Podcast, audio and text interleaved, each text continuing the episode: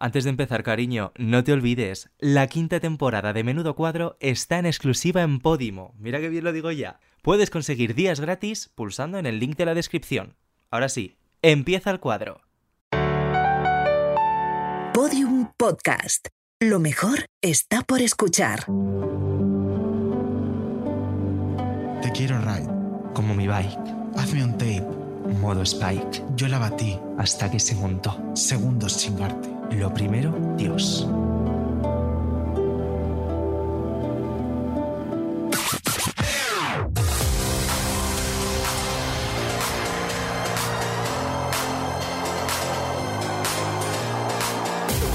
Menudo cuadro, con David Andújar y David Insua. Una utopía gobernada por maricones.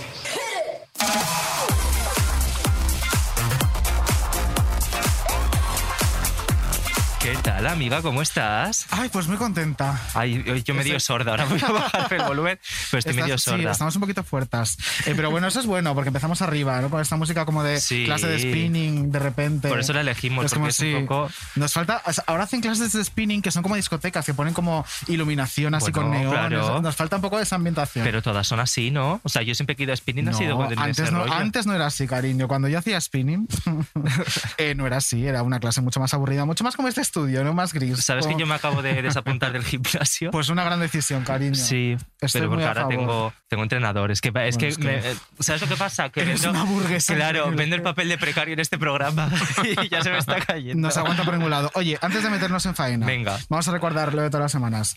Cariño, suscríbete en la plataforma en la que nos escuches. Incluso ahora nos puedes votar en Spotify cinco estrellitas. Nos puedes dejar una reseña en Apple Podcast, lo que te apetezca. Es que hay algún cerdo que nos ha debido poner uno o algo así porque tenemos cuatro y medio. Pues me parece mira, no te una puntuación súper no sé fea. dónde vives, pero como te vea te arrastro. ¿Y qué más puede hacer la gente? Ah, pues seguirnos en redes sociales en arroba menudo barra baja cuadro, ¿no? En serio ibas a decir mal. Sí, Ya, efectivamente, yo cariño. también. Arroba menudo barra baja cuadro. Y ahora que ya... Nuestra invitada se debe de pensar Y que pueden, llevamos- pueden ver todo lo otro también en HBO Max, ¿sabes? Que es una maravilla de serie. Es que mira, así hacemos toda la prueba de golpe, me Claro. gusta. Y ahora, ¿quién será esta misteriosa invitada? ¿Quién será? ¿Quién ha Esta voz? hablado? Escuchamos su intro Venga. para que pueda hablar todo lo que quiera y más. Venga, por Vamos favor. a ello. Hola, ¿qué tal? Soy Abril Zamora. Oh.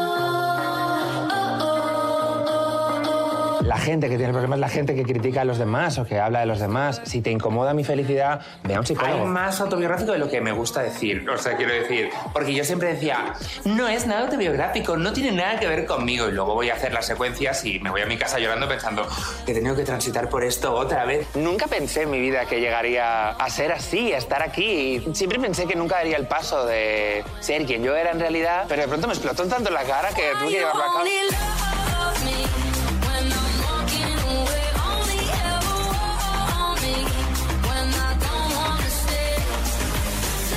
La Loren, ¿cómo es el, el icono así de... Pues, jo, todas mis secuencias eran con ella. Sí. Y era la primera película que hacía fuera de España. La primera vez que hablaba en italiano que no tengo ni idea. Y claro, todas mis secuencias eran con ella, entonces ella se enganchaba a mi brazo y me contaba un montón de anécdotas, de secretos y de cosas que nunca entendí. No me digas. Ella me decía, me contaba y tal, y luego me decía, no has entendido nada, ¿verdad, Abril? Y yo, no, Sofía, lo siento. Y me dijo, eres muy buena con todo el equipo, lo haces bastante bien y tienes unas piernas espectaculares, llegarás donde quieras. Bueno, bueno, bueno, bueno, bueno. Sofía Loren, ¿vale? Sofía Loren. No me parece que sea especialmente pesimista. Lo que pasa es que lamentablemente cuando vives en Madrid y tienes un trabajo de mierda y follas con desconocidos que no te llenan en absoluto, tu vida poco a poco se va viendo un poco gris, ¿no?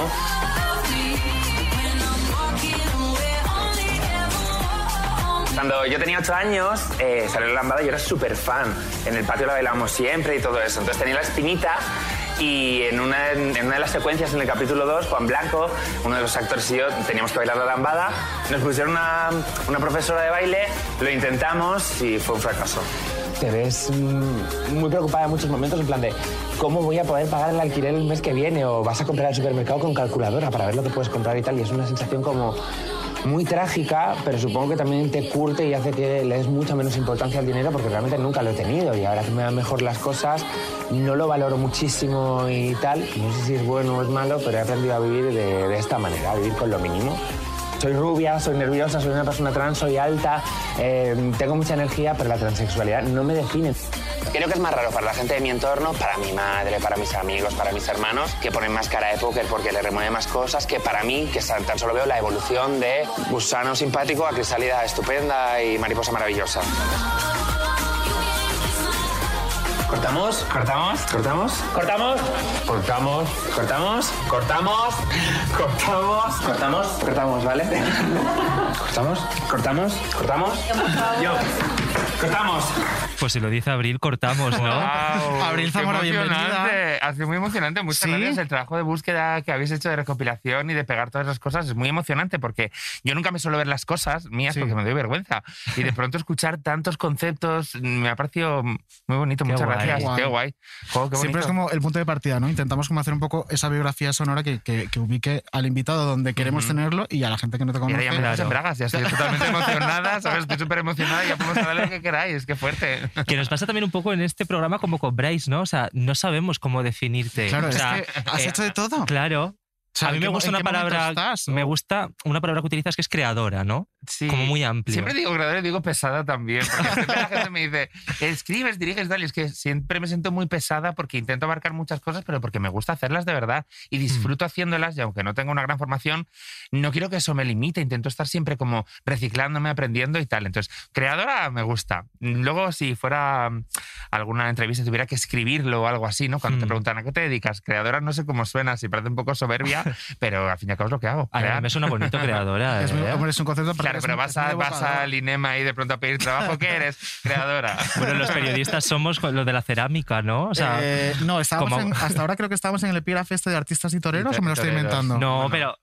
¿Ves? Cerámica, artistas y toreros. Pues ponme que- un torno aquí, maricón, y te hago un jarrón. Claro, que te me falta. defines Pero muchísimo. eh, mm, me sorprende que digas eh, que no tienes mucha formación, será académica, porque al final eh, estás rodadísima. Has hecho guiones, has escrito libros, es tu propia serie, has dirigido, Pero nunca me he sentido muy preparada para hacerlo y siempre me he sentido, y siempre lo digo, siempre me he sentido un poco intrusa y aunque me lo he disfrutado, siempre he necesitado mucho el refuerzo externo para validarme y para saber que estaba en el camino correcto y que no era nefasta en lo que hacía. Quiero decir que no por el hecho de no tener formación, sino que he tenido la suerte de ser muy pesada y empecé haciendo teatro alternativo, Ujú. luego empecé a escribir y hice un montón de cosas, la gente me fue dando oportunidades, intenté aprovecharlas al máximo, ¿sabes? De, Cari, esto tengo que cogerlo y aprovecharlo. Te llaman de la editorial Planeta para escribir una novela, yo jamás había escrito una novela, da mucho, mucho vértigo, pero dices, ¿esto es ahora o nunca? No me van a volver a llamar para hacer algo como esto. Entonces me lancé a la piscina y siempre estoy como muy expectante de, ay, lo estoy haciendo bien, oh Dios mío, lo estoy haciendo mal, oh, ¿quién soy? Pero bueno. Y en este momento que ya tienes hasta una serie en HBO, ¿ya te lo crees? ¿O No, sigues teniendo esto? Te lo, te lo digo de verdad, no me lo creo. A he aprendido mucho a respetarme mucho más como, como autora y como creadora, porque, claro, estás dirigiendo un equipo de más de 100 personas y a veces te sientes un poco como débil o muy insegura. Pero, por otro lado, eh, intento cuidarme al máximo, porque creo que hay algo dentro de la gente de mi generación que siempre nos boicoteamos mucho en plan de Mm. no eres suficientemente buena, no lo haces suficientemente bien, y creo que es guay que nos cuidemos un poquito de vez en cuando, y ese es mi ejercicio que estoy haciendo este año. Pues sí. Por tanto, no creo que lo haga muy bien, pero, eh, Cari, si he llegado hasta aquí, pues por algo será también. Pero claro. reconocerlo. Me fascina que digas no creo que lo haga muy bien. Primero, porque si Sofía Loren te dice que lo haces muy bien, cariño, lo haces muy bien. Eso es impepinable. Segundo, porque de repente te imagino en el set de rodaje de todo lo otro, haciendo una escena desnuda que te sientes más vulnerable Sí. y tienes aún el, el- el nervio de poder decir hasta, no, corten, el traveling está... ma-". O sea, Sí, eso es sí. de ser muy Es pro. brutal, es brutal. Bueno, también es cierto que he estado siempre súper bien arropada y he aprendido de gente muy, muy buena y sobre todo muy humana. Nunca he notado como mucho ego a la hora de trabajar, porque sabéis que la profesión del audiovisual siempre se cuenta un poco, ¿no? De que hay gente como Sí. con mucho ego y tal, y yo he tenido suerte de rodearme de gente que ha estado apoyándome y creyendo en mí, aun sabiendo que realmente no tenía una gran formación o un gran bagaje detrás, y eso es lo que me da mucha seguridad. Y claro, me he enfrentado a este tipo de escenas que comentas, de estar en bolas, dirigiendo actores y, y dándome cuenta de ese- dónde están las cámaras, qué es lo que está pasando y tal en Eso cada momento, porque soy muy productiva de, solo tengo estas horas para dirigir estas secuencias, pues vamos al tajo. Soy muy resolutiva, eso es cierto. Jolín, qué guay. y muy pesada, vuelvo Oye, a en, el audio de, en el audio de presentación escuchábamos un corte de la entrevista de Andreu. También me acuerdo que en esta entrevista, que fue en diciembre de 2019, decías que estabas en el mejor momento de tu vida. 2022, ¿Qué, qué momento es? Yo creo que siempre es el mejor momento de mi vida, en realidad, ¿eh? porque intento vivir mucho el presente y yo me siento súper feliz en el momento en el que estoy y no soy una persona muy ambiciosa que diga, me gustaría llegar allí o allá, entonces no tengo ese anhelo, sino mientras pueda eh, pagar la hipoteca, irme a cenar con mis amigos de vez en cuando y cosas así, me siento que estoy en un buen momento. O sea, tengo conflictos eh, durante todo el día, no puedo decir que soy una persona feliz, porque creo que eso no existe, pero eh, me siento en un momento, eh, ¿cómo decirlo? Como mm, con muchas cosas de cara y muchas cosas a favor, porque me siento muy privilegiada, ¿sabes? Eh, como autora, como mujer y como muchas cosas en este momento.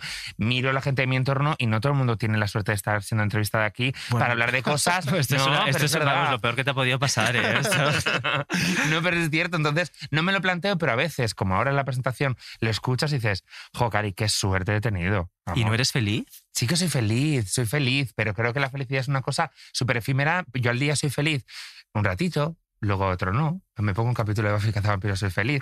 Luego de pronto recibo una llamada con un conflicto y no. Luego me encuentro Ya. a mi novio y soy feliz. Luego saco a mis perras y ay, qué pereza. ¿Sabes? O sea, que es una cosa de un cúmulo de que creo que no estamos en un solo color durante el Claro, día. sí, Claro, ¿no? pero yo creo que la felicidad al final es eso, ¿no? Porque a veces se habla de la felicidad como en términos muy absolutos y yo no creo que nadie sea feliz todo el día, porque No. y también pienso que si alguien es feliz todo el día, algo está fallando. Sí. Claro, o, o es, o es que es súper inconsciente o, o tiene una vida extrañísima o, O es mentira, o es lo que quiere mostrar. Y no debemos proyectar días, eso, pero- porque es que la gente recibe esa Claro. información Sí. como que tienes que ser feliz y no, Cari, puedes permitirte estar mal, echa una mierda un día y eso no Mm. quiere decir que seas menos feliz, Claro. quiero decir, si tienes circunstancias a favor a las que poder agarrarte, que eso es súper importante, pero estamos siempre, sobre todo con las redes sociales, de mostremos la felicidad, mostremos sonrisa, mostremos alegría y, Cari, eso no es la realidad. Entonces es guay que defendamos el derecho a estar mal y a hoy tengo un día de mierda, no me apetece ser social ni relacionarme con nadie, hasta luego. Ahora que hablas de redes, tengo dos preguntas. Bueno, una, una afirmación y una pregunta. Eh, ¿No tienes nada de hate en redes sociales? ¿Nada? Porque no he encontrado absolutamente nada y mira que he buscado. Nos has fastidiado una sección, vamos, Claro, así te lo decimos. No habéis, no habéis buscado bien, amores. no. Te juro que he buscado hasta en comentarios de entrevistas y no he encontrado nada. Es más, lo vamos a decir Nada. en el confidencial que te hicieron una entrevista y a nos nosotros nos pusieron a parir. ¿En serio? Sí, rollo dos maricones más, tal. Claro. ¿En serio? Sí, sí, sí. Tengo, o sea, te iba a decir, no lo leo mucho, lo leo y me destripo y me destruyo con eso cada mañana, pero lo primero que haces es ver las redes sociales. Y es cierto que hace un tiempo recibía muchos comentarios, incluso hice un post en Instagram porque recibía mucho odio, pero no como autora o como creadora, que eso lo puedo entender, que alguien me diga, no me gusta tu trabajo y tal, fenomenal. Pero cuando alguien te insulta directamente por el hecho de ser trans o Ya, lo que sea, o- ya. es muy destructivo, sobre todo porque por muchos mensajes positivos que recibes, te levantas y lo primero que ves es el emoji ese que vomita o eh, gente que etiqueta a otra gente para venir a reírse de mí. Y he de reconocer, y toco madera, por favor, que desde hace un tiempo para acá no me pasa nunca. Puedo recibir eh, al mes, lo digo de verdad, tres o cuatro comentarios eh, de insultos o de gente que me dice caer en el infierno y cosas así. Algunos me resultan bastante ingeniosos y divertidos, Algunos otros, otros son muy básicos, pero eh, no estoy recibiendo. Pero es cierto que las entrevistas y todo eso siempre había algunos comentarios Pues un te poco juro que no negativos. nada. Porque igual se encargan de borrarlos, cosa que Ah, pues agradezco. puede ser. Y la pregunta es, entonces, ¿por qué no tienes Twitter? Porque me llama la atención. No, te- no tengo Twitter, entro en Twitter, ¿eh? A chafardearlo de vez en cuando, pero no tengo en Twitter porque me da mucho miedo eso, pero porque no estoy psicológicamente preparada para sobrellevar el hecho de que alguien me diga que soy una mierda y levantarme y ver eso directamente. O sea, no por mucho. Autocuidado. No sí, y por- entonces, por ejemplo, con todo lo otro, que había bastantes comentarios y tal. Yo no entraba y la gente me decía, Pues pues, ponen cosas bueno, bonitas, y Sí. ponen cosas súper bonitas de ti y tal, y de ti como actriz, que es la parte que más insegura Sí. me siento y tal. Entonces, aunque no tengas cuenta, puedes entrar un momentito. Ah. De vez en cuando, cuando me siento como, mira, hoy estoy feliz, voy a entrar en un momento que si me pone algo negativo no me va a destruir. Yo pensaba que era como la reina Leticia que tiene una cuenta que nadie sabe y se mete a, cotillear, queda más bonito. No, yo no, no- no tengo. ¿Te no imaginas de repente mi cuenta es arroba reina Leticia? Pero porque me da, porque me da miedo, ¿eh? Y fíjate que es algo, eh, que el anonimato de la gente que te insulta y tal, que es que me da igual, pero, oye, no me gusta y me da mucho apuro saber que, por ejemplo, mi madre que me sigue en Instagram pueda leer algo negativo sobre mí y Ya. que le pueda doler, o la gente de mi entorno, ¿no? Es como cuando alguien, nunca recibió mucho rechazo por la calle por el hecho de ser trans, pero cuando alguna vez alguien ha tenido algún comentario y todo eso, siempre me ha dolido infinito cuando he ido con otra persona o algo así. Me duele Ya. mucho más eso que a alguien de mi entorno le pueda afectar más que a mí. O sea, estás preparada para vivirlo, pero no para exponer eso a nadie. ¿no? Sí, me da, me da pena. De hecho, también en, en uno de los cortes de la introducción hemos escuchado algo eh, a raíz de esto que es que con tu transición fue a lo mejor más complicado para tu familia, ¿no? Eh, ese sentimiento de duelo, de despedirse y conocer a Abril, que para ti, porque al final para ti fue una liberación, ¿no? Totalmente. Eh, Creo que gran parte de cuando la gente da este paso, si tienes un ambiente más o menos positivo, porque fue complicado para la gente de mi entorno, pero no porque no aceptaran que yo fuera una mujer, sino porque notaban que algo estaba muriendo y Mm. lo sufrieron como un duelo. Entonces, no quieres que nadie pase por una sensación así, pero si tienes un ambiente más o menos positivo, es exactamente liberador, es quitar capas y es mostrarte honestamente al mundo. Y creo que no hay nada más bonito que eso. Y siempre digo que, que es muy fácil empatizar con la transexualidad porque todo el mundo quiere ser su mejor versión frente a los Claro. demás y eso genera muchas cosas bonitas alrededor. Si yo soy Sí. sincera contigo y te digo, soy así, me pasa esto y lo otro, igual despierta algo en ti también de, pues mira, quiero ser más así como siempre imaginé que sería o voy a contarte esta verdad mía también que Mm. nunca le he contado a nadie. Entonces creo que se genera como una cadena de honestidad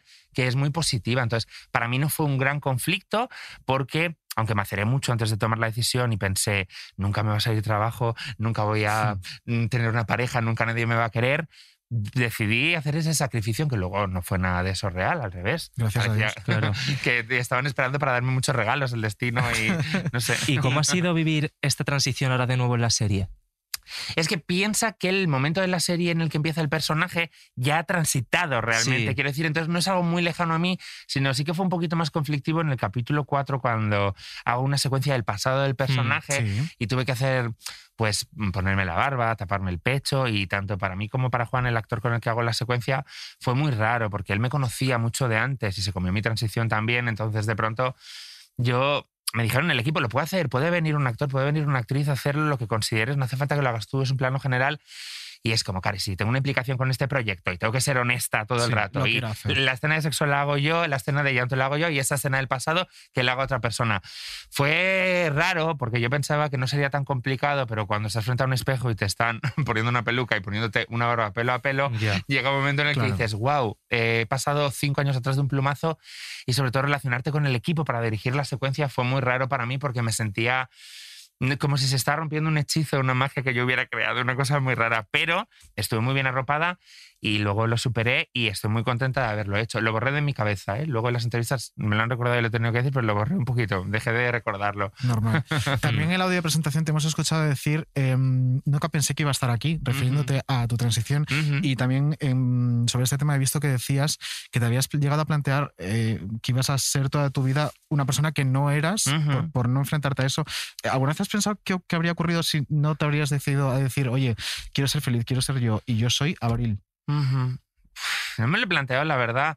Sería menos feliz dentro de la felicidad de la que hemos hablado antes, Sí. quiero decir, sobre todo porque eh, yo estaba acomodada en mi vida de antes, ¿sabes? Tenía una pareja, estaba bien, trabajaba y tal, ya estaba acomodada, pero había algo dentro de mí latente todo el rato con lo que yo no me estaba enfrentando porque estaba suficientemente cómoda para que no fuera algo tan necesario. Pero cuando vas avanzando en tu vida y te das cuenta que hay un montón de plancha, llega un momento en el que tienes que plancharla o quemarla o hacer algo con ella, Claro. pero no puedes estar toda la vida con un come-come ahí detrás, ¿no? Detrás de la oreja. Entonces decidí enfrentarme a ello y dar el paso y es la mejor decisión que he tomado porque a, a raíz de ahí solo han pasado cosas positivas, no me refiero solo al trabajo, sino a mi vida personal y tal. Entonces mm, estoy muy contenta. No sé qué hubiera pasado porque creo que realmente desde que empecé la transición laboralmente me ha ido mucho mejor de como me iba antes. Eh, sorprendentemente soy la excepción dentro del, ¿sabes? Sí. Eh, y me gusta recalcar esto, que no todas las personas trans tienen la misma suerte que yo, que hay un 90% de paro y muchas veces muchas personas y muchas chicas se ven abocadas a hacer todo tipo de trabajos porque ayer mismo salió una noticia de una chica a la que despidieron de Samsung, creo que es, Sí, o algo así. y Luisa tal. se llama. Luisa, entonces siempre me encanta dar un mensaje positivo de qué feliz soy, qué bien y tal, pero me gusta que recordemos que no todo el mundo tiene la misma suerte que tengo yo en este momento. Entonces no sé qué habría pasado antes, pero probablemente eh, no sería tan alegre y no estaría trabajando tanto. De hecho, has tenido hasta, hasta el privilegio, la suerte, aunque debería ser así siempre, que mm, en el desorden que dejas has hecho un papel eh, en el que ser trans no formaba parte del mismo, ¿no? ¿Tú crees que este es el, el objetivo que debe seguir ahora? Sí, es, yo siempre digo a Carlos Monteros que él dio un paso súper agigantado, porque es que yo creo que vamos avanzando muy poco a poco, pero creo que vamos avanzando realmente en un camino correcto. A veces es muy lento, pero cada vez, pues yo qué sé, pues ves la serie Veneno y los Javis cogen a un montón de actrices trans para hacer los personajes trans y es muy alentador. Luego alguien coge a una actriz conocida, cis, para hacer el personaje trans y ya te vas tres pasos para atrás. Mm. Pero de pronto ya Carlos Montero me llama para este personaje y me hace un casting donde la novela no pone que sea trans y tal, y donde a nadie le importa que sea trans, sino me llaman porque le gusto como actriz y da un salto gigantado en torno a cuál es nuestro objetivo realmente, ¿no? Que es como debería ser, coger a una intérprete o a un intérprete porque te gusta y no por su condición y tal. Claro. Y si eso nos... Quiero decir, si a las actrices trans las pudieras llamar para hacer de una actriz cis, de un personaje cis, eh, cualquiera podría hacer un personaje trans, pero Claro. hasta que no haya esa igualdad, si solo hay un personaje trans al año, como mínimo llama a la persona trans, aunque sea para hacer la prueba, porque es la única posibilidad que tiene de trabajar. Entonces, Claro. por eso está ahí como la superlucha, pero a mí me enorgulleció mucho. Y es un personaje que tampoco tengo mucha relevancia y sigo recibiendo un montón de comentarios positivos Es muy de, guay. de eso, no sé. Es que yo estoy ahora en modo super fan. Ayer me acabé todo lo ¿En otro. serio? Entonces estoy ahora mismo súper, vamos, o sea, eh, Mira que que te, me lo- te muero. lo había dicho, yo lo había Sí. visto. Le dije, tienes que verlo. Y dice, ay, pues no ¿En sé si lo veré". serio? ¿Has visto el capítulo 9, secreto y escondido? Claro. Sí. ¿En serio? Sí, sí, sí. Y estoy, vamos, súper in love con la serie. O sea, Qué guay. dime por favor que ya hay algún mínimo de negociación para una segunda temporada. Por favor. Eh, lo que eh, puedas sería una, sería una te lo digo sinceramente, sería una mentira. Quiero decir, eh, yo he desarrollado la segunda temporada y la tengo escrita desde Sí. hace un tiempo y tal. Pero todavía no sabemos absolutamente nada y te lo digo sinceramente y eso es la verdad. Me encantaría poder decirte, algo hay, hay una cosa ahí y jugar la ambigüedad, sobre todo porque siempre a las directoras, actrices y guionistas nos queda, nos queda muy bien eso de hay un proyecto, no puedo hablarlo mucho y tal, pero sería mentira, no sabemos absolutamente nada. Existe una posibilidad muy grande de que salga y existe una posibilidad muy grande de que no salga y no pasará nada porque tendremos otros proyectos, seguiremos trabajando y tal, pero será una pena porque yo la he escrito y es muy bonita la segunda. Ay, por favor, pues eh, yo la necesito ver, de Sí. verdad. HBO, por favor, ¿eh? Por favor. No se puede quedar un cajón. Eh, yo quiero hablar, y de hecho, vamos a escuchar un, un corte y vamos a hablar sobre. Venga, vale. ¿Os parece? No, no, che fa? Che fai? Oggi no. Sì, amore, vieni. No, no, no, no. Balliamo. No. Un po' di No, esercizio fa venire al cuore, amore. Oggi no, non sono dell'umore giù. E poi tutte queste cose che non posso, no, non ce la faccio. Basti. Vieni. Ah, è partita, eh? Pero sí. Bueno, es que nos estaba diciendo Abril que es que eh, se vuelve a Italia. Claro. Vergüenza. No, O sea, por favor, que no o te dé sea, vergüenza Te sale ninguna. genial No. este acento italiano. O sea, a mí me llaman para hacer una prueba en italiano que primero me la tengo que grabar yo y sinceramente me la grabo en Curanda, que, que está mi replay. me la graban ellos con una cámara y yo tengo el texto pegado al lado de la cámara y voy leyendo porque no sé italiano y me cuesta mucho retenerlo. Es cierto que como soy catalana, hay mucha similitud con el catalán y tal. Pero yo digo, esto, una película con Sofía Loren no me van a coger nunca. Me llaman para hacer otra prueba y otra. Tengo un Skype con el director, me llevan a conocerle allí y tal y tal. Y de pronto, pues me dicen, pues sí, no, y lo hago y me lo aprendo y lo recito como hacía Sara Montiel en su época con Ay, el qué inglés. maravilla, por favor. O sea, Y me han llamado para hacer otra película ahora. Me voy en febrero también a hacerla, en italiano también, y me da un poco de pánico. Tengo una amiga que se llama María Chiara que de pronto me ayuda a preparármelo, pero vamos, es como muchas veces no sé lo que estoy diciendo, por eso es muy guay llevarlo muy bien trabajado de antes. Es que yo, en verte decir que, que Sofía Loren te agarraba y te contaba de todo y no te enterabas, o sea, es como. Eh, la quiero matar momento. Lo siento, Eh, sí. Claro, Yo por la mañana llegaba. salseos para contar de todo, Claro. o sea, de la vida de Sofía Loren. Me tenía mucho cariño ella. Quiero decir, por la mañana llegaba y su asistente me decía, la señora Loren quiere que vayas a saludarla, darle los buenos días y tal. Y iba a Uy, su por camerino. Dios. Ay, Sí, qué- imagínate, sonaba Mina todo el rato, ¿vale? De pronto, en todo el otro sonaba una canción Sí, de Mina sí. final, porque la escuché allí, yo no la conocía. Ay, y guay. ay, ¿qué es esto? No sé cuánto.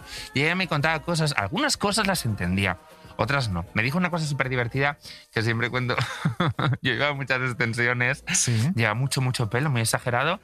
Y de pronto una chica del equipo me dijo, ay, ¿cómo lo tienes y tal? Y entonces yo ahí delante de todo el mundo empecé a enseñarle, aquí completamente. Y me dijo, Sofía, of- totalmente ofendida, tú no puedes enseñarle tu pelo falso a la gente. No puedes enseñarlo, eso rompe totalmente la magia, de verdad. Y yo, "Ay, perdón, Sofía. Me encanta, eso, por es- eso es muy de aquella época. Pero Sí. yo tengo la pregunta: ¿tiene los ojos violetas? O sea, es que siempre se ha dicho, y yo siempre la veo y digo, no, no me parecen violetas, pero No a lo los, mejor de no repente. los tiene violetas, no los tiene violetas, los tiene como verdes, así. es que sí, parecen como oliva o. Cariño, Violeta, ¿quién te los Es- pues violeta, te lo- amor? ¿De de Sofía ha dicho siempre. No. Yo no lo había "Tiene los escuchado". violetas", y yo, claro, digo, Es muy man- no de verdad, veo. ¿eh? O sea, a mí me impresionó. Yo no soy nada mitómana. Soy mitómana de actrices de los 90 como Alicia Silverstone, Sarah Michelle Gellar y otro tipo de perfil. Me, me hace mucha ilusión y fue muy apoteósico para mí. Y cuando llegué y la vi a lo lejos, que es una anciana, que es una señora muy mayor, había algo en ella igualmente, más allá del maquillaje y tal, como de, wow, me hipnotizaba. Vino mi novio un día lo pudo venir a Italia y tal, y la vio también y le pasó exactamente lo mismo, y algo como de templanza o de movida y Es como, yo creo que es- eh, ti- tiene ese aura del cine de, aquel- de aquella Sí. época. Porque además ella llevaba como 10 años sin hacer una película. Sí, sí, pero, pero aparte, lo, lo lo más bonito de todo esto, yo siempre digo que empaticé mucho con ella porque yo soy muy insegura, mucho, y ella también. Sí, Quiero decir, eso no, es, sí. no es diva en, Es diva porque la gente se acerca a ella a decirle, hey, ¿me puedo hacer una foto? Y ella se hace fotos con todo el mundo, aun siendo una señora muy mayor, muy amable, pero la ves una actriz, quiero decir, que está Hmm. preocupada de, ay, creo que no lo he hecho bien, ay, Dios mío, vamos a hacer otra toma y tal. Y eso la humaniza mucho, que la diva está siempre en la gente que la está mirando a ella y no en ella, Claro. así, frente al mundo. Sí, pero de repente llama la atención y lo dijiste como pensar que Sofía Loren es vulnerable y es una de las palabras que sí. usaste para describirla y decías Sí, que te sí. sentías identificada por eso. Y es como lo último que habría pensado de una tía como Sofía Loren. Es verdad. Supongo que también el hecho pues, es de estar un poco desentrenada, Claro. de que era muy importante porque la película la dirigía su hijo. Sí. Entonces había como un ambiente como de, de mucho amor, pero ambos tenían ganas de que todo saliera súper, súper, súper bien.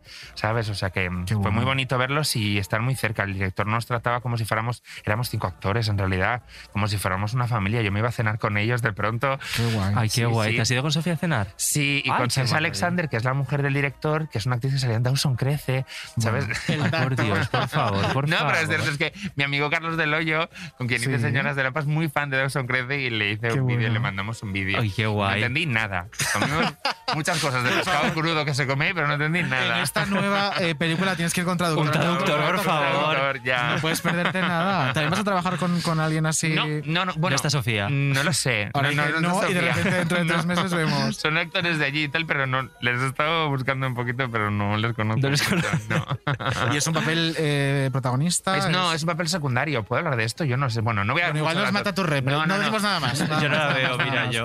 Nada más. Se va a dar a la niña a hacer una película. Bueno, da igual. Como no, no digo nombre, no digo nada, me lo podría estar inventando. Ah, que si no dices el nombre de la película, te- está bien. Claro, puedes no, no, hago de, hago de una madre, además. Hago de una Ah, madre oh, con un chico adoptado que me hace mucha ilusión explorar Qué guay. Y es una cosa de género de terror. Que es Uh, mi género favorito, ¿sabes? Qué Así maravilla. ilusión. Todos los géneros. Qué guay. Pues mira, hablando de géneros, quiero decir una cosa. Eh, también has trabajado en Élite como guionista. Sí. Y hay una frase que dices que me encanta, que es que los adolescentes ven de todo. No hay un cine para adolescentes. ¿Por No. qué crees que se utiliza esta etiqueta? No lo sé, pero es más, se utiliza más para los adultos, para eh, Sí. que te espante el proyecto. Cuando Mm. Elite es una serie que ven sobre todo adultos en realidad, que hay gente que la define como el placer culpable y todo eso, pero la ve mucha gente mayor. Entonces creo que la etiqueta es para algo envasado como adulto, no vea esto que no le va a interesar porque es para jóvenes. Y me parece absurdo, sobre todo porque cuando eres un adolescente lo que te gusta es ver lo que no está hecho para ti. Claro. Y es donde aprendes y donde ves otras cosas, ¿no? En cualquier caso, la ficción de élite, que yo solo escribí dos capítulos, no es una cosa muy para jóvenes, o sea, que son adolescentes que hacen tríos, que, se, que hacen un montón de cosas y tal, que no es la- el reflejo de nuestra adolescencia, Claro. ¿no? La, la mía por lo menos no ha sido así. No. por favor. Ni la etapa adulta tampoco, No, cariño. pero nos Bueno, nada, nada, absolutamente nada. Pero si lo piensas, cuando eras adolescente no veías cosas pensadas para adolescentes. No, O- por o- Es que eso. no la sabía tampoco, porque empecé eh, la primera serie, mm, Beverly Hills 90210, Sensación de Vivir, tenía protagonistas adolescentes, pero yo recuerdo que la veía todo el mundo, ¿sabes? Que Mm. no era una cosa... A salir de clase la veía todo el mundo y está bien. Y ahora lo han cambiado, ahora no es adolescentes, ahora es jóvenes adultos, que me hace gracia también ¿En leer. serio? Sí, se jóvenes adultos. Al término, porque ves a señores de 40 años haciendo adolescentes. pues, Claro. la cabeza. Mira, hace poco vi la, la última serie que han hecho sobre Chucky, que es una serie que está en No. Sci-Fi. Bueno, Chucky, el personaje del muñeco Sí. diabólico, han hecho una serie y es muy guay y es súper inclusiva porque el prota es un niño gay y tiene 14 y están interpretados todos los personajes por gente de esa edad, de Ah, qué verdad. guay. Entonces, ver una serie de terror donde Chucky, que es el muñeco diabólico, dice que tiene un hijo que es eh, género fluido y dice que no soy un monstruo, yo lo llevo muy bien y tal, ¿sabes? Qué Cuando es un villano es maravilloso porque creo que es perfecto integrar personajes LGTB en ficciones que no son de género sentimental y tal, sino es una serie de terror donde el protagonista es gay. Eso es Pues una sí. maravilla. Si yo hubiera tenido 14 años y de pronto hubiera visto una serie donde el protagonista es un chico gay, me hubiera dado la vida bastante, ¿sabes? Pues sí. ¿Te acuerdas cuándo fue la primera vez que viste algo de representación LGTB? Mm, No tengo ni idea, la verdad. ¿Cuál debería ser? No me acuerdo. Eh, no me acuerdo, pero probablemente no fue una buena representación, ¿sabes? No, no, desde luego. Aún así, cuando eres una persona LGTB, cuando eres pequeña, aunque no sea una buena representación, siempre hay algo de sentirte un poco cobijada en ese tipo de personajes, Sí. aunque estén mal vistos o se hable mal de ellos, porque mínimo existen, ¿sabes? Y eso es siempre que es positivo, me llama no la atención eh, y, y yo creo que aquí hay algo que hay que investigar desde luego. Em, claro, no era una representación LGTB, pero era eh, un personaje que te hacía sentirte representada, que era Ariel de la Sirenita. Y yo creo que eso nos pasa un poco al colectivo en general, porque Hmm. yo me acuerdo que de pequeño estaba obsesionado con Ariel de la la Sirenita. Sire. Y, y todos mis amigos maricones es como eh, que lo- la tienen, ¿sabes? A mí también me Y, gusta y mucho. yo creo que aquí hay algo de, de, pues no sé, que, que si es que al final lo que subyace es que es una persona que está en un mundo que no le pertenece o, o- o no sé qué es, pero es como sin, sin pretenderlo Disney, un gran referente. LGTB. Aquí hay una tesis, ¿eh, maricón? ¿A que Pues sí? hay que hacerlo. Pero si lo piensas ya, la- el propio cuento de Andersen, que, que es como bastante más duro de Claro, la pero es sirenita, mucho más hardcore. pero también siempre hay algo eh, en ese autor como muy LGTB en realidad, porque él- yo creo que, que lo era, no Igual lo sé. era. Entonces, siempre hay algo como de persona que no encaja y tal, y persona que tiene que sufrir una tortura para poder encajar, ¿no? Porque en el cuento original la sirenita cada vez que camina con sus pies Sí, es nota como si se cristales clavándoles eh, y luego el, el príncipe la deja dormir en la puerta como si fuera mudita o algo así, creo que le llama, ¿no? Algo terrorífico. Por- Pero es cierto que hay como mucha gente LGTB que se identifica con la sirenita. Yo me identifiqué con la sirenita cuando era muy pequeña, sin saber exactamente cuál era la etiqueta a la que Claro. yo pertenecía y tal, pero sí que es cierto que había algo de mm, una mujer protagonista y tal, que es aventurera y que no encaja en el lugar al que pertenece y que quiere acceder a otro sitio por muchas razones. Una de ellas también para conseguir el amor del príncipe. Sí, bueno, ¿Sabes? sí. Que, las princesas Disney de nuestra generación eran un poco. Eran un poco de pero era de las ¿no? pocas que, que el único fin no era ese, porque al final los demás eran como. El fin era un hombre siempre. Ya. ¿no? La, la cenicienta, no sé qué tal. sí, es y la única Ariel. que tiene algo más sólido. Claro, ¿cierto? es como, vale, sí, quiere eso, pero también quiere la libertad de ir al otro mundo Claro. y poder eh, andar y poder. y aprender y explorar Claro. algo que se le está vetando, ¿no? Claro. Que es fuego, que es quemar, ¿sabes? Eh, cómo es caminar y tal. O sea, que son cosas que se le están censurando por el hecho de ser una sirena, por el hecho de ser una mujer, por el hecho de ser un personaje LGTB Total. o lo que quieras. Y es cierto que, claro que ella se enamora, se enamora de Eric. ¿Quién no se va a enamorar de Eric? Yo lo entiendo. Pero, pero, eh, creo que va mucho más allá, ¿no? Que hay otras princesas que su único objetivo es que dormir y que la besen y que la despierten. Qué maravilla también te digo, ¿eh? Pues probablemente aquí está a lo mejor algo de la explicación, ¿no?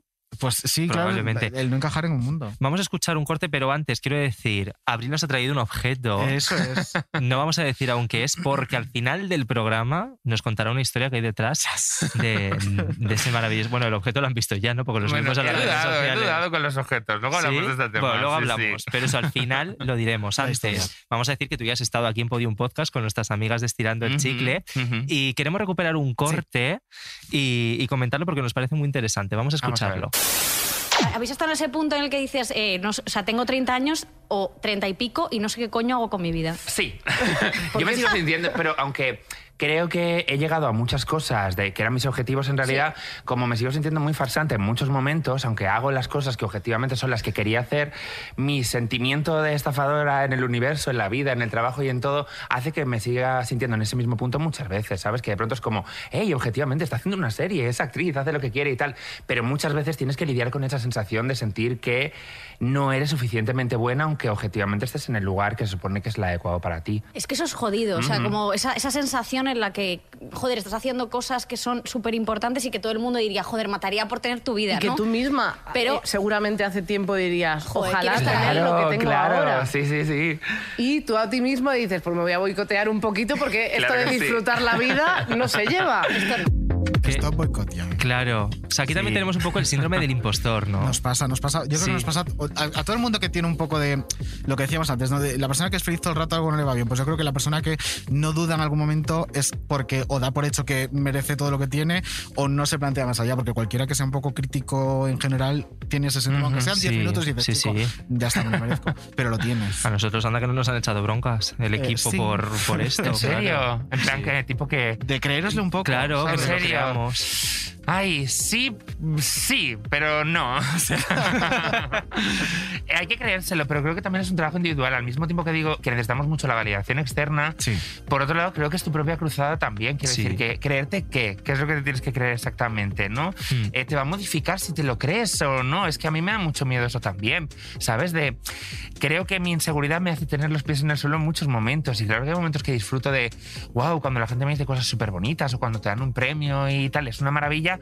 pero he, he intentado darle la importancia que tienen las cosas y esto es un trabajo en realidad. Pero la gente que nos dedicamos a un mundo artístico tenemos un vínculo emocional con el trabajo que es muy jodido, porque si no estás trabajando no te sientes realizada al 100% y te sientes fracasada, mal, una mierda. Y Sí. si no tienes esa validación externa, tu familia, cuando te dedicas a algo como esto, no lo entienden. Entonces, hasta que no tienes un programa en la radio o sales en una serie, la gente no acaba de creerse al 100% que tu trabajo sea algo real Claro. y no sea simplemente un hobby. Entonces, es inevitable esa lucha constante de soy buena, lo hago bien, pero es que no lo estoy haciendo bien, pero bueno, creo que es muy humano y creo que es muy Sí, normal. también creo que hay grados de inseguridad, es decir, hay gente Claro. a lo mejor a la que esto le supera y, y, claro, empieza en este bucle y le sale mal el que programa. no te paralice. sale- Yo creo que Claro, puedes, puedes lidiar con tu inseguridad siempre y cuando no te paralice hacer nada. Hmm. Yo, por ejemplo, me encanta el teatro. Me encanta actuar en el teatro y lo echo mucho de menos. Siempre que salía estaba cojonada, me temblaban las rodillas y me lo sufría y, me- y pensaba, ¿es esto lo que te quieres dedicar, estúpida? Pero luego de pronto empezaba ahí y utilizaba esa inseguridad y ese nerviosismo para lanzarme a la piscina y lo tenía que hacer.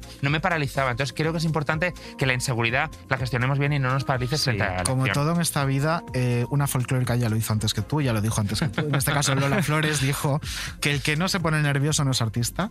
Y yo se lo comparto porque, jolines, Ay, qué bonito. eh, Bueno. ¿cuántos, cuan- eh, Lola Flores lo decía, si no te pones nerviosa no eres artista. Y, jolines, ¿cuántas horas de teatro has hecho? Chopocientas. Y cada día que pisas las tablas te pones nerviosa. ¿Cuántos programas llevamos? Chopocientos. Y cada día que piso el estudio me pongo nervioso y esos Sí. nervios me hacen eh, apreciar el momento y disfrutarlo, porque no quiero pasar por aquí como si estuviera en mi casa. Quiero ser consciente de estoy en Podium Podcast grabando un programa con Abril Zamora y estoy haciendo lo que me gusta. Y son esos nervios que hay que doblegarlos, pero son los que te hacen, en, Que te en- des en- cuenta. en mi opinión, estar viva en ese momento de decir, estoy haciendo esto. Y si no te pasa y o deja de pasarte, realmente plantéatelo, porque es Claro. muy- Sí. te están enviando señales tu propio cuerpo, ¿sabes? Yo daba clases de teatro, me encanta dar clases de teatro, disfruto Qué bonito. mucho. Y entonces de pronto hice un curso regular, que es todo el curso anual, y llegó un momento mm, de cara al final en que notaba que iba a fichar y no me lo estaba pasando bien y no disfrutaba y no tenía ese nerviosismo de, Pues sí, ay Dios mío, voy a la clase. Entonces hablé con la gente y dije, eso es lo último que voy a hacer, voy a acabarlo y tal, fenomenal, pero no quiero hacerlo más por el momento porque creo que no estoy ofreciendo esa cosa que debo ofrecer y que es lo que está Claro. esperando la gente de mí, que es lo que me gusta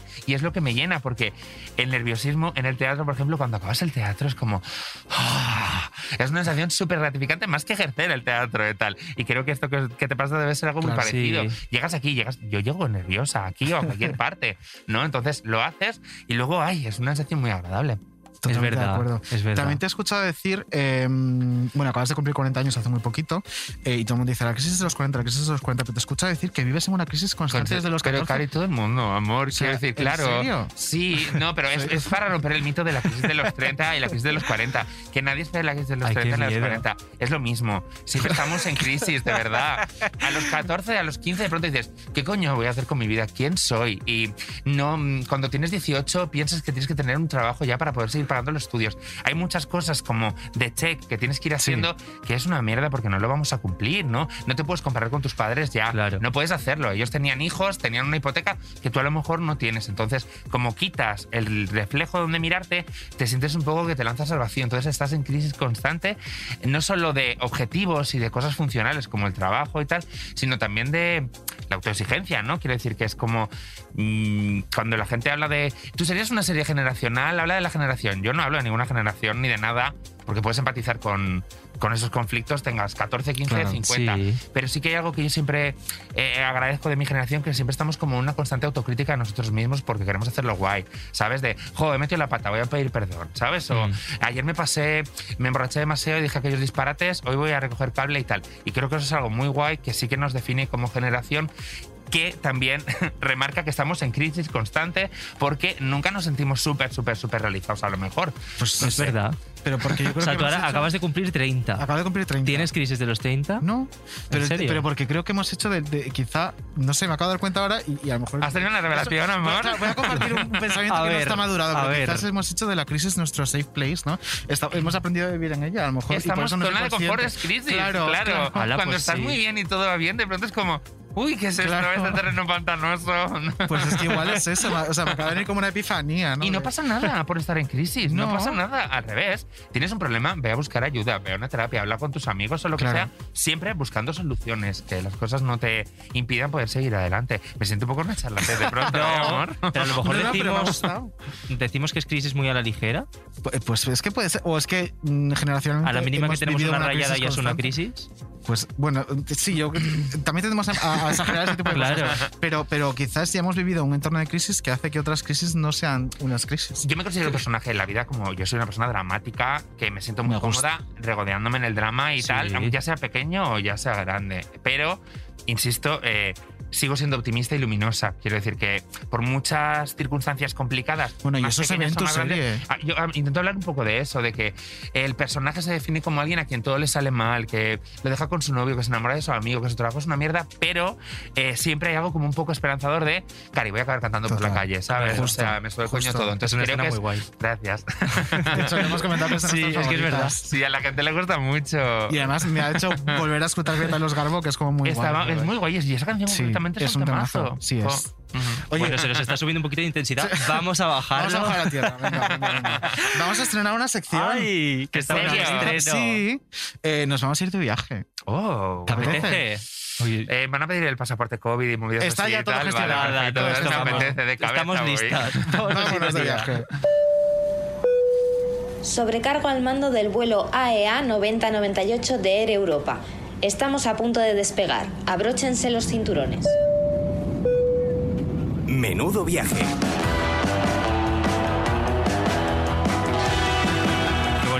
¿No? Total, es, como muy mina de repente. Sí, nosotros lo vamos descubriendo todo según grabamos.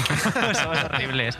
Bueno, pues cada semana a partir de esta vamos a viajar pues a un nuevo destino con las amigas de Air Europa. Nosotros más. somos pues muy viajeras, nos gusta viajar y chica, hay que descubrir nuevos destinos, ¿no? Que nos queremos ir ya de Yo estoy vacaciones. muy a favor, estoy deseando viajar porque estoy hasta el chichi de estar en esta Sí, aunque te digo una cosa, el destino de esta semana tú te lo conoces, pero Me lo vamos. conozco, pero mira, como a lo mejor bien. vosotras no, os hago de azafata personal. Venga. ¿A dónde nos vamos, amigas? Nos vamos a Canarias, a la isla que queráis. La que mejor os Nunca, no he ido ¿No has nunca, ido nunca? a ninguna. Me encanta no. este momento. Pues mejor.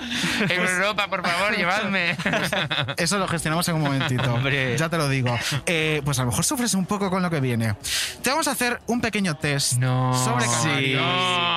No, Pero, pero eh, para que no te, no te, de repente no te sientas mal, eh, vas a tener ayuda si la necesitas. La vaina es que no, de verdad, o sea, de geografía es cero. Bueno, no es especialmente de geografía. Ah, vale, vale. A lo Hay de mejor alguna todo. pregunta sí, pero son cinco preguntas. Piénsate bien porque en una de ellas puedes usar Sí. un comodín de una llamada. ¿Y solo ya- una? Sí, y lo Llamaremos- mejor es, es que claro, el comodín Claro. es maravilloso. Llamaremos a Canarias y una persona de Canarias, si contesta el ¿Me dices teléfono, en te serio? ayudará. Me parece una a con- sección maravillosa, pero no me apetece nada protagonizarla. sinceramente. Te ayudamos, no Que pasa sí, nada. esto es llamar a un establecimiento random, Claro. tendrás un minuto de llamada y te podrán Para poder- ayudar, claro. ¿vale? Guau. Eh, esto, esto me, ¿Cómo hacemos? ¿Lanzamos directamente preguntas y me dices, oye, necesito ayuda y llamamos? Eh, Vale. Venga. Necesito ayuda ya directamente. antes de la pregunta. Hombre, la primera es no, fácil. esto es fácil. No. Venga, ¿cuántas islas conforman el No archipiélago lo sé, canario? no lo sé, de verdad que no lo Vamos a sé. decir nombres, venga, vamos a decir nombres. Venga, vale. las que No lo sé, es que no lo sé. Tenerife, una. Sí. La Palma, Gagapado. ¿Cinco? ¿Cuatro? Claro. ¿Seis? ¿Siete? ¿En serio tantas son? ¿Cuántos deditos? Vale, hola, soy Abril Zamora, estoy Ocho, hundiendo mi carrera, ocho. gracias. Ocho. Venga, correcta. tenía un poco de truco porque eran siete hasta hace mm, relativamente poco, porque en 2018. Ah, es por eso. Claro, Es por el islote eso, de, es por de La. Graciosa pasó a ser una de las eh, islas eh, de la ¿Se llama La Graciosa? La. Graciosa. Ahí se Sí. casó Ana del Pantoja, tía, un ¿En dato así. Sí, sí. Todo el mundo habla de La Graciosa esa semana. Claro. Vamos con la siguiente. Venga, esta también es muy sencillita. favor. ¿En qué isla canaria ha sucedido la última erupción volcánica del archipiélago? Muy Muy bien. ¿Ves cómo sabes? No. Yo sé todo, de verdad. La guagua, cotufas. Uy, oye, cotufas. Eso no es fácil de saber. ¿Tú sabes lo que son las cotufas? ¿Son las chanclas o las...? No, palomitas. son las palomitas. ay, es verdad, es verdad, es verdad. Pero es que ni siquiera, ni siquiera en todas las islas, porque en, en Tenerife son cotufas, pero por ejemplo en las Palmas de Gran Canaria son rosquetes. Eso, roscas, Claro. me dice Es en Iris. una movida que se llama ambrosía, que son unas Está chocolatinas buenísimo. Está muy que- buena. Buenísimo. ¿Y qué pasa? ¿Que no lo tienen aquí? ¿Lo tienen siempre lo comentan de allí? No sé. Claro, es que a- aquí no las había en la península hasta Pero el maricón que este trae, tú sí encontrar. Yo traes. a ¿Por qué veces os traigo. tanto, amor? Yo es que viví en Canarias muchos Ah, años. claro. Claro, claro. 13, 12, 13 años, no me acuerdo. Eh, debido a su origen volcánico, ¿de qué color es la arena de las playas de Canarias? ¿Grisecito? Muy bien, sí, Bien, muy bien, correcto. muy bien, muy bien. He pensado negro, pero no quería tampoco. Grisecito, es más cookie que decir negro, ¿no? Eh, Vamos con otra. Venga. ¿Cuál de los siguientes actores no es canario? ¿Tony Acosta, Luis Tosar o Javier Bardem? Pues yo creo que eh, Tony Acosta sí que es canaria, Sí. pero Luis Tosar es gallego y Javier Bardem no sé de dónde carajo es. Pues, Pues entonces, muy bien, Luis Tosar. Muy Javier bien. Bardem nació en Gran ¿Javier Bardem es de Canaria. Canarias? Sí es, ¿En serio? por lo menos De de, Las nacimiento, Palmas. de las Palmas de Gran Canaria. No, no. Has Bueno, llegado- No me fío, llegado no me fío. a la última pregunta sin usar comodín. Uf, Dios mío, ¿queréis que lo use? Voy a, voy a usarlo ya que lo tenemos. Es que esta yo creo que no la vas a saber. Vamos o sea a prevenir que- el comodín, venga. Sí. Mientras prevenimos el comodín, te lanzamos la pregunta, que Vale. esta tiene más enjundia y quizás es más complicada. Sí. ¿Cuántos metros mide el Teide, pico más alto de España, situado en Tenerife? Vamos a. ¿Comodín? Comodín de la llamada. Vamos con el comodín. Comodín, Comodín. Me encanta este momento. Estamos eh, llamando a un comodín al, al azar Sí. para que nos ayude. Sí, verdad es que sí. Te prometo. Uy, Ahí estamos ¿Y llamando. qué, que habléis vosotros? No, no, tira tú, Abril. Vale. ¿Diga? Hola, ¿qué tal? Eh, perdone que le moleste. Eh, soy Abril Zamora. eh, estoy en un programa de radio y me Estamos han, en directo. Estamos en Menudo directo ahora mismo. y me han dicho que llame a una persona de Canarias para hacer una pregunta para ayudarme, digamos. Y la pregunta es ¿cuánto cómo es? ¿Cuántos metros mide el Teide? Eh, ¿De altura? Sí. Sí. 3.718. ¿En serio? Muchas gracias. ¿Cómo te llamas? Yuri. Yo, Abril, encantada, Yuri. Muchas gracias por la ayuda, la verdad. Gracias. Un abrazo muy, muy fuerte. Venga, un abrazo. Oye, muy bien. Ay, qué bien. Has hecho pleno. Has hecho pleno, ok. sí, Sí, qué maravilla. Mira, y para que veas lo majísimas que somos, eh, no, has, no has concursado por nada. Claro. Los amigos de Europa te dan ¿En esta bolsita de merchandising. Tienes de todo, tienes un pendrive, tienes bueno, eh, Hija, un todo. abanico, lo que necesites. Vas equipada para la vida. Fenomenal. Gracias a Claro. Europa. en Qué este guay, muchas gracias, viaje. Europa. Por supuesto. Y amigas, si vosotras queréis viajar a Canarias, pues desde la península tenéis conexiones directas a Gran Canaria, Lanzarote y Tenerife. También se os pilla en Europa, en América, pues chica, tienes unas conexiones De todo. maravillosas desde el Hub de Madrid. Y además estamos de promo, ¿no? Eh, pues sí, eh, Time to Fly, cariño, desde el Time to 24 fly. hasta el 24 de enero, eh, por 29 euros, un mogollón de destinos Claro. nacionales, entre los que están Canarias. Pero es que encima puedes volar a tu aire, como a ti te guste. Tú que mides dos metros, ¿qué necesitas cuando vuelas? Pues hija, espacio, porque si no voy ahí. Claro. eh, es una cosa tremenda. XL. Claro, asientos XL. Que de hecho, mira, estuve. Fui a Nueva York en Navidad y fue en un asiento XL real. Gracias. Hija, qué puta maravilla, porque si no, a las 8 horas me quedo muerta. Y tú, pues con lo fina que eres, Yo también sí. te tengo una cosita para ti, que es el Priority Boarding. Sí soy. ¿Qué es? Que no Las- claro, todas estas colas de facturación, de embarque, que son un coñazo, pues hija, te las saltas. Y además, la maletita de mano la llevas siempre contigo. Sí, sí, sí. Yo es que sin ella no sé vivir. Porque es que luego te pasa eso de que te la quitan cuando estás Lo en la puerta odio. y Qué es, rabia da eso. es que es ¿A que horrible. sí? Qué rabia, es como que no quiero, que me quiero ir corriendo cuando llegue al Justo, aeropuerto. sí, de Por verdad. eso. Es Qué para maravilla, entonces. Pues te lo quitas. Pues hija, todo ventajas con el Europa. Todo ventajas. Eh, un beso para Canarias entero. Un beso. Ay, sí. Canarias. Y para Yuri se llamaba, yo no entendí. Yuri, y Yuri, para Yuri, Tonia Yuri. Costa, que ha Pero salido como la también, de que es muy Tonia amiga mía. y la brotaba. Que Para dice de ti todas. que eres graciosa y no lo sabes. Es verdad. Ay, sí, en el de sabéis Andreu, todo. en el de Andreu. Oye, eh, vamos con una sección maravillosa. Vamos a saludar a Odiomel un poquito. Ay, la Odilia.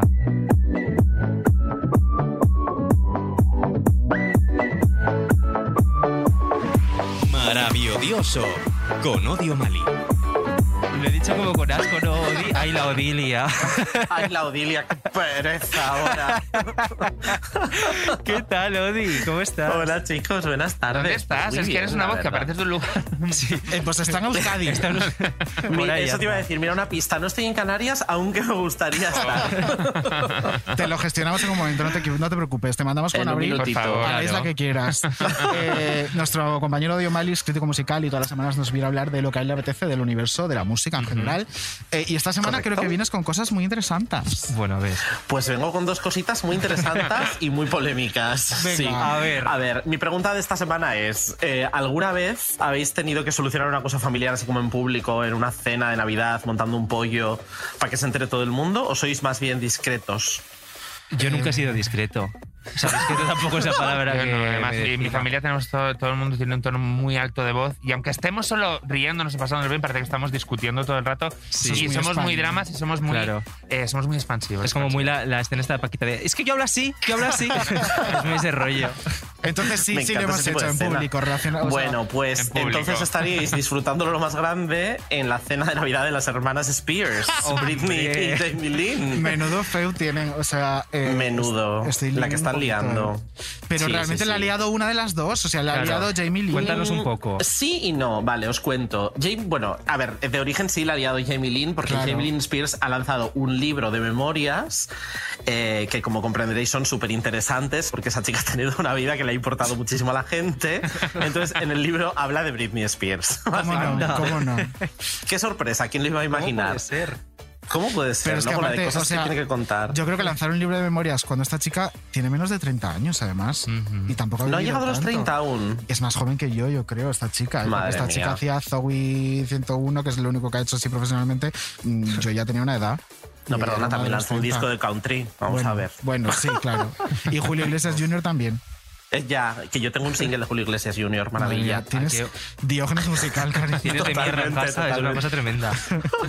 Entonces se ha liado muy parda con esto. Entonces, bueno, salía muy parda. Entonces se han acusado las dos mutuamente de muchas cosas. Y la última liada es que Jamie Lynn ha acusado a Britney Spears de haberla encerrado en una habitación cuando estaba malita. Por Dios, eh, de haberla encerrado en una habitación con sus hijos con a punta de cuchillo, digamos. What the fuck? No lo he entendido muy bien, que la encerró en una habitación, pero ¿quién lleva los cuchillos? Britney. Britney Spears llevaba los cuchillos. Ah, y estaba con los niños encerrado en una habitación, la encerraron desde fuera solo con los niños, no entiendo. No, no, encerra- Britney Spears encerró a su hermana, esto es lo que cuenta la hermana, con los niños dentro de una habitación. Ah, A vale, ahora lo entiendo, ahora lo entiendo. Que Abril le dio Claro. una cosa y dijo, venga, aquí encerra. Sí, ya lo entiendo, vale, lo he entendido. Sí, entonces, claro, Britney salía a decir que eso es mentira. Menos ¿Y mal. qué es lo gracioso de toda esta situación? Bueno, pues que yo el otro día me acordé, por pura casualidad, Sí. de que Jamie Lynn, la hermana de Britney, en una ocasión tuvo una movida en un bar que se lió muy gorda y en las imágenes de las cámaras de seguridad aparecía corriendo hacia la pelea con un cuchillo carnicero. o sea que era ella, era O sea ella. en realidad yo creo que esta señora Se ha equivocado, confunde escenas. Me, me apuntan desde la pecera que tiene 30 años, que es de abril del 90, pero igualmente 30 años para escribir unas novelas, Bueno, sí, unas, sí, unas no, memorias me parece too much, sinceramente. no da, no da. Cariño, no, vive un poquito más. Pero también tiene que vivir de Entonces- algo, claro. Claro. Exacto, vive un poquito más. ¿Con qué voy a vivir? Claro. Mi hermana saca las Claro, memorias. claro. ¿Cómo pago todo? Es que Y total, que Britney le ha contestado diciéndole que es mentira y toda la pesca, ¿no? Claro, y entonces se ha liado más porque se han enfadado, se han hecho un Terelu y Carmen Borrego No y están las dos ahí, pues un tente mientras caigo. ¿Y quién es el Alejandra Rubio de todo esto? ¿Quién? Pues el padre de Britney, que yo creo que se está librando de todo. Ese señor, eh, bueno, es que no le des. Bueno, me voy a callar. Es que, qué horror de ser. es No horrible. te calles tampoco. No, es que no Es- se merece nada sí. bueno. Pues está saliendo de rositas. Por eso. Claro, Pero lo de es siempre es, problema. un tío que le ha liado, está mirando como al final dos tías se pelean. Que es que es lo de siempre. es que es ya. que en este país lo hemos vivido con Antonio David Flores. Es que no puedo más. No puedo Sí, más. es un, es un poco parecido. Me encanta sí. que la teoría de David Flores de allí sea Sea el padre El padre. Pero es que es lo de siempre. El padre es impío de Un tío nuevo. haciendo que se enfrenten dos mujeres, que encima son hermanas. Y Es aparte terrible. hay algo como, yo no entiendo mucho de esta historia, pero es algo como el Sí. dinero siempre está como motor, ¿no? Total, Sí, Te total. enfrentas con tu familia, cuentas esas...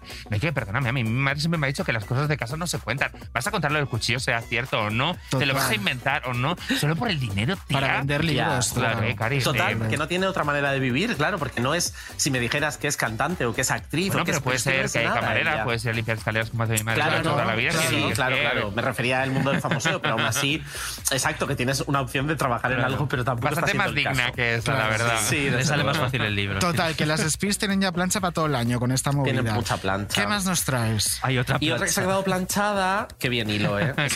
Sí, es tremendo. Es que es una cosa.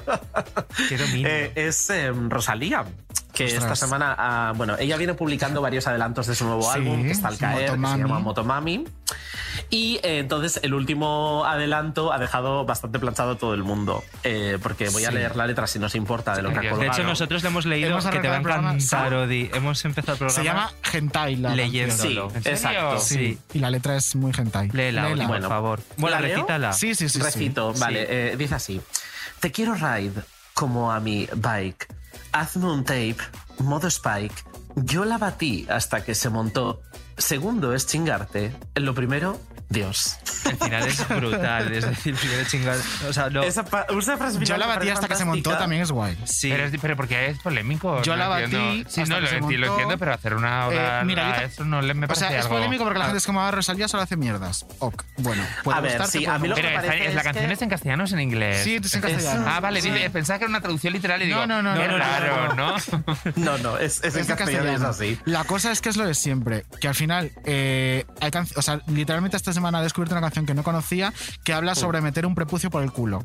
Y ese señor eh, tuvo un hit con esa canción y a esta señora no puede eh, hacer una letra sobre batir y que se No, pero monte. mira, yo tengo una teoría a este respecto, que es Cuéntame. un poco lo que nos pasa siempre con estas cosas de indignarnos con que hay un tío que, que tenemos razón, ¿eh? En parte. Sí. Pero sí que es verdad que eh, la diferencia es que a ese tío, toda la gente que estamos criticando, entre comillas, la letra de Rosalía, nos la bufa y no hemos escuchado nunca a ese señor. Hmm. Pero es que a Rosalía sí la escuchamos. Entonces, yo lo que no quiero que caiga Rosalía es en el tópico de los demás tíos de hacer mierdas. Pero déjala que haga lo que les salga Claro, pero es que que haga las Rosalía- mierdas que quiera. A ver. Pero quiero decir, es que también es un poquito eh, como, como cuando de pronto subes una foto un poco sexualizada, ¿no? Que hay como muchos colectivos Sí. feministas que dicen que eh, no está bien la imagen que das como de las mujeres si haces algo como eso. Si a la No, chica le gusta hacer esas cosas y batirla hasta que le estalle y todo eso, es Hmm. fenomenal que haga una canción sobre eso y a la gente le puede gustar o no, pero es el camino que ella está decidiendo Pero yo- y es muy lícito. Si ella Claro. quiere hacer un reggaetón, Sí, sí, sí. lo que quiera, ¿sabes? Sobre ¿No? todo, yo defiendo Pero- el derecho de las mujeres de la industria en general, todas,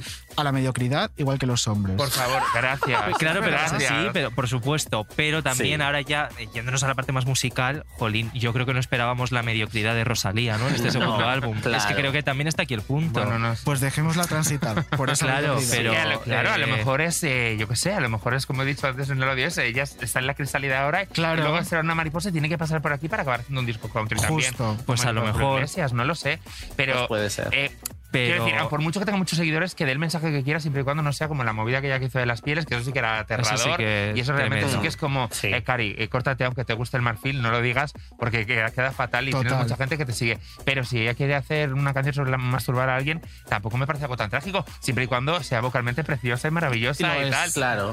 es que yo creo que de todos modos el drama aquí mm, no ha sido tanto por el contenido, sino por el continente. ¿no? Claro. O sea, porque la canción parecía muy mediocre. No porque la letra Igualmente sea es sexual. un adelanto porque de es 15 un- segundos, de verdad. Es que no Sí, puedo más claro, ver, Es veremos a ver. ¿eh? ¿Cómo nos ponemos por nada? A ver, la canción a lo mejor supuesto. es una maravilla. Por. Claro, No. pero también os digo una cosa. este- yo hoy estoy haciendo el abogado del diablo todo el rato, ¿no? Pero Te ha tocado, Pues cariño, no pasa nada, es una maravilla. Sí, sí. Yo estoy contigo. cuando una artista cuelga un adelanto de 15 segundos es precisamente para que hagamos esto. Es decir, para que se cree esta conversación, para que Tienes debatamos sobre si es una mierda o si no.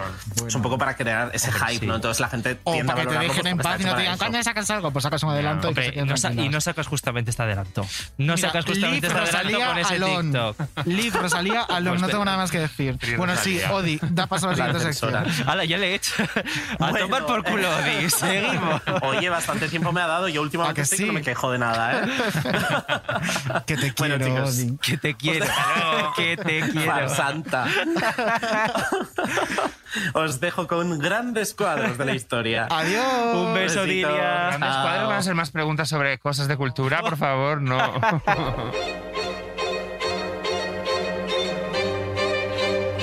Grandes cuadros de la historia.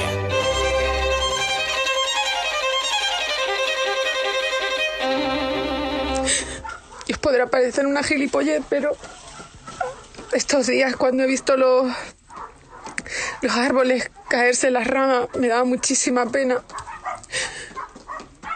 Os parecerá una locura, pero es como que estaban sufriendo mucho y me daba mucha pena.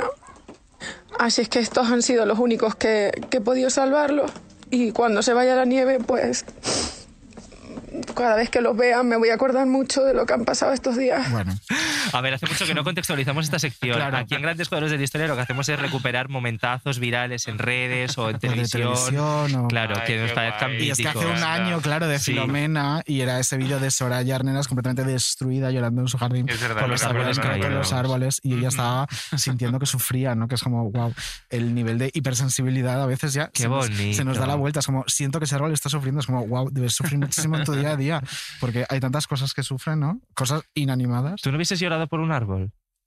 Mira, piensa, mi- ¿sabes? Eh, Me acuerdo en aquella época que dije, Buah, esta tía está zumbada, no sé qué. Y luego pensé, cuando se me muere una orquídea, me quiero morir yo. Y entonces es como, Pero se te mueren además porque a lo mejor no las has No, no, bueno. suficientemente bien. No, no, no, soy súper buena cuidando orquídeas, a que sí. Tengo Por el orquídeas día tiraste un jarrón y todo. años, o sea, Pues mira, que- fíjate que yo he escuchado este audio ahora, yo vi este vídeo en ese momento y me pareció un poco como, wow. Y lo acabo de escuchar ahora. Y no te me- parece tan mal. No, me ha parecido, no por el contenido, sino me ha parecido muy verdadero. A mí me, me- cuando... Me encanta que la gente en redes sociales haga lo que quiera, pero cuando veo gente llorar en redes sociales, cuando es tan fácil como darle a de leche, Sí, no por el sí. hecho de mostrar algo feliz, sino porque parece que lo haces como eh, comercializando y tal, es como...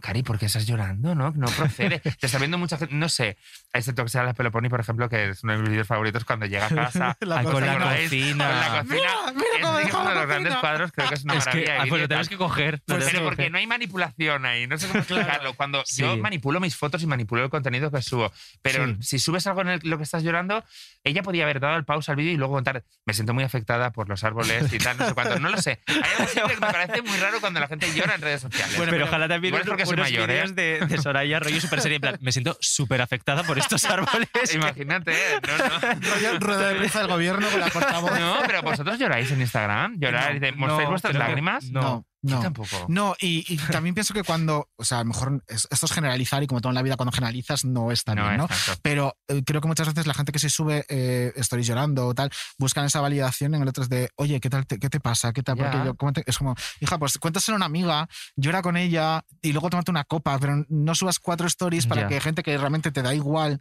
te Exacto. diga, tía, ¿qué te pasa? ¿Sabes? Sí, hay algo un poco de victimismo, de querer llamar la atención de ese lado, Total. porque yo soy partidaria de que la gente no muestre solo un contenido positivo, No, pero cuando pones un filtro en esto, pero en esto, no sé, creo que es guay que digas, oye, tengo mal día, me sabe fatal y compartirlo con la gente, pero cuando Claro. haces eso parece que estás llamando la atención y que necesitas una terapia eh, más que Justo, que sí. tus fans te digan qué guay, porque sabes que vas a, ta- a a recibir también muchos comentarios de gente que te diga, ¿qué haces? ¿Por qué estás llorando? Eres Claro, una para llamar la y tal". atención, etcétera, Exacto, no lo sé.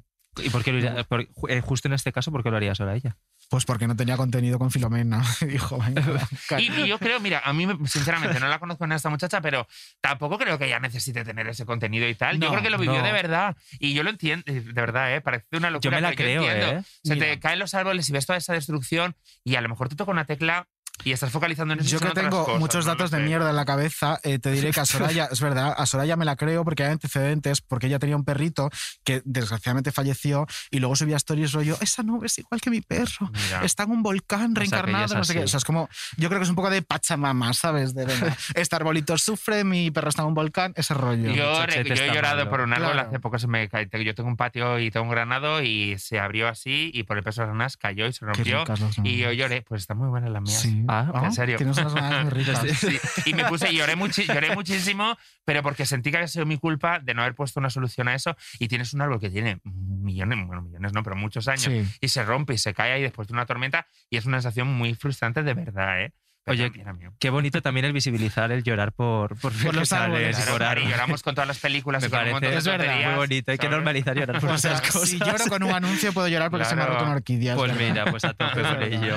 A Ahí llorar. A llorar A llorar. Y con esos stories de perros que se encuentran con sus dueños. Ay, eso lloro Ay, siempre, ay, eso lloro favor, siempre. Y esta semana Y me lloré salen uno en TikTok un montón. con uno de un, un perrito que iba con un palo súper grande y no podía pasar por un sitio y otro perrito Y le ayudó a y pasar. Sí, me encanta lloré muchísimo. Y uno que se cae a la piscina el perro y va otro perro y le saca. Es que es lo más, Ay, de lo verdad. más. Estamos todas Los locas. Tenemos que perros. aprender mucho de los perros. Sí, quiero ser una perra. Gracias. Ahí estamos llegando ya al final. Sí. ¿En serio? Sí, nos pena, queda pero bueno. el último juego. Ay, que este es muy divertido, es de mis favoritos, yo Sí, creo. Bueno, sí tampoco es. tenemos tantos. ¿no? Y este es fácil. Vale. Sí, este ya es está sencillito. sufriendo la pobre. Vamos No, espero no sea cultura general. Cuadrovisión. Cuadrovisión. ¿En qué consiste ¿En qué Cuadrovisión? consiste este juego? Pues Abril, te vamos a poner una serie de canciones, ¿Vale? pero al revés. Ah, ¿Te ves como fonéticamente como se habla del demonio? Sí, Sí. ese Vale. rollo. Y tendrás que adivinar qué canciones. Vale. ¿Cómo se te da esto? Eh, sí, yo conozco muchas canciones de todo tipo, pero escucharlas al revés es muy difícil. Siempre, nunca las. Seguro que se te Son muy fenomenal. sencillitas, Sí. ¿eh? Las canciones. Sí. Venga, Vamos vamos con la esta. primera. La de Madonna. No, tirirín, tirirín, de ABBA. Bueno, que es. Eso sí, es. Claro, pero es que la base es la misma. Ah, es verdad, es Eso verdad. sí. Cogió el sampler. In my Así que te mazo. Es lo más. Es que ahora Sí. tú, tú, tú. Y gimme, gimme, gimme a man after midnight. Maravilloso. ¿Ves? O sea, lo que decíamos antes, si la gente quiere ser feliz, aunque sea un ratito, que se ponga Ponte por ejemplo. Mira, por ejemplo. Te ahorras un psicólogo. Muy bien, un mini punto. Has acertado la primera. Vamos con la siguiente. ¿Tenía tanto que darte? Uh, así. Quedarte tantas cosas que contarte. Qué bonita. Oye, se te está dando muy bien, ¿eh? Ey. A ver si mantenemos con Soy esta. muy competitiva. Y de nada cuenta que ha vuelto la música, una buena Sí, noticia. con la Love You además Sí, sacó una sí, versión de esta sí, canción. preciosa. Sí, muy guay. Vamos con la siguiente.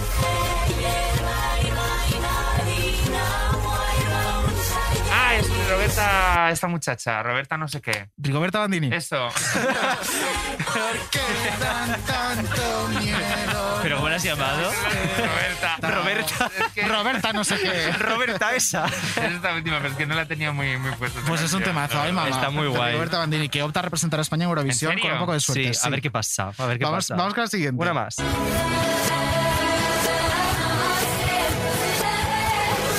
Y esta sí es difícil, ¿eh? Uy, esta cuesta. Es que igual no la conozco, ¿eh? Sí, la conoces. Sí. Qué difícil. ¿Te voy a hacer bailar toda la noche con Selena? No. Pues que es difícil de... Es difícil. Me rindo, me rindo. ¿Resolvemos? Venga. Uf, no habría sabido explicar cuál es, además. Qué desastre. Pero esta es verdad que es muy complicado al revés. Heaven is a place on earth de Belinda eh, Carlisle.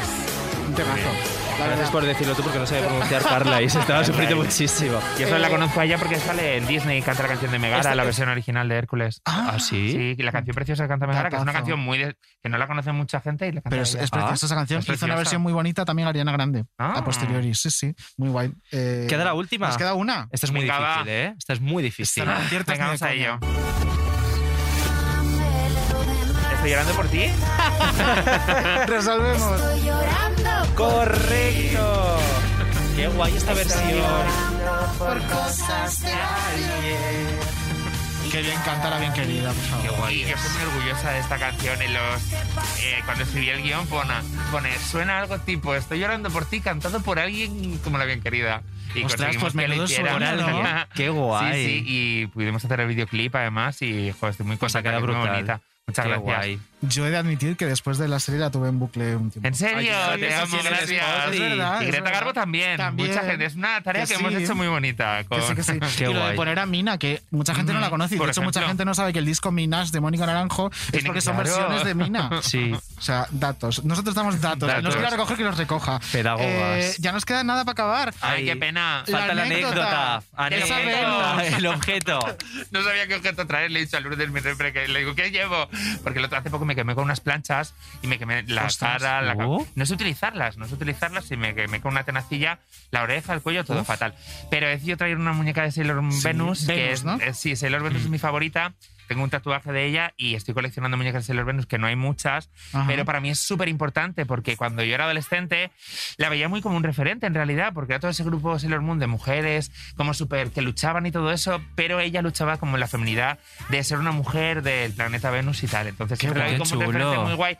Y he mirado en mi casa y digo, ¿qué objeto es importante para mí? Y he visto todas las muñecas de Sailor Venus que tengo ahí y he pensado, creo que esto es una cosa como bastante bonita Ay, para qué llevar, bonito. Me gusta porque al final volvemos a lo mismo que con Ariel, que sin ser un, un, eh, Totalmente. pensado, ¿no? Se convierte en un referente porque luchaba Sí. por esa feminidad que tú también reivindicabas, aquello de sacar las manos de los bolsillos. ¿no? Exacto. Ala, qué sí. guay. Como que al final has estado todo el programa haciendo gestos y- expansiva. No, no, pero eso es precioso. Eres, eres libre y eres, pues oye, por fin puedes ser Abril Y Zamora entonces- y ser libre. exacto, qué bonito. Ah, ya tenemos, ya tenemos título de programa, que siempre nos cuesta darle vueltas. pues mira, libertad. Es que libertad. vamos. Bueno, queda Ay, un poco ayuso no, también. un poco ayuso, no, no, La no. libertad de ser Abril Zamora. Bueno, oh, qué bonito. Ya lo tenemos. Tenemos Gracias. consensuado. Ay, pues Para ahora terminar, sí, hemos llegado al final. Bueno, por cierto, si queréis ver la foto de, Del objeto, del de objeto, de la muñeca, arroba menudo barra baja cuadro. Ahí nos podéis seguir y y, ya lo para veis. acabar, Abril, eh, nosotros estamos haciendo una playlist con todos nuestros invitados esta temporada y la anterior, porque queremos hacer cuando toda esta mierda se acabe la fiesta del siglo y que vengamos todas a mm, hacernos el coño pedazos. Claro. ¿Qué canción, si tú haces una fiesta, no puede faltar?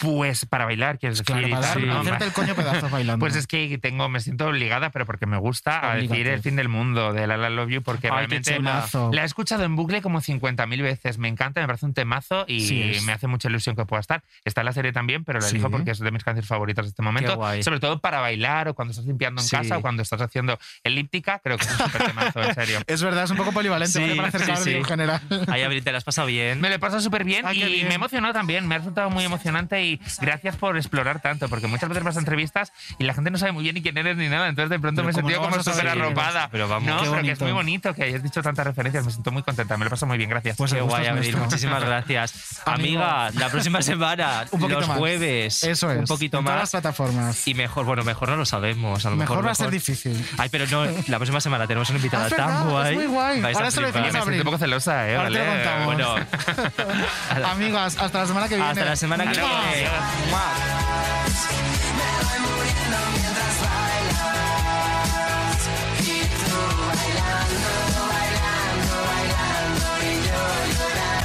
Menudo Cuadro es una producción de Podium. Dirección y guion, David Insua y David Andújar. Producción, Jesús Blanquiño. Producción ejecutiva, Lourdes Moreno Cazalla. Diseño sonoro, Elizabeth Búa.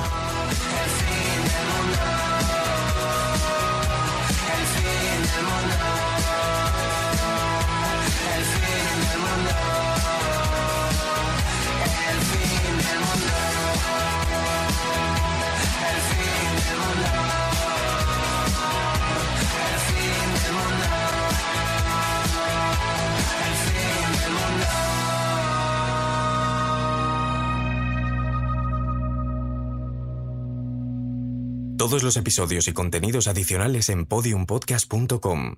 También puedes escucharnos en nuestras aplicaciones disponibles para iOS y Android, y en todos los agregadores de audio.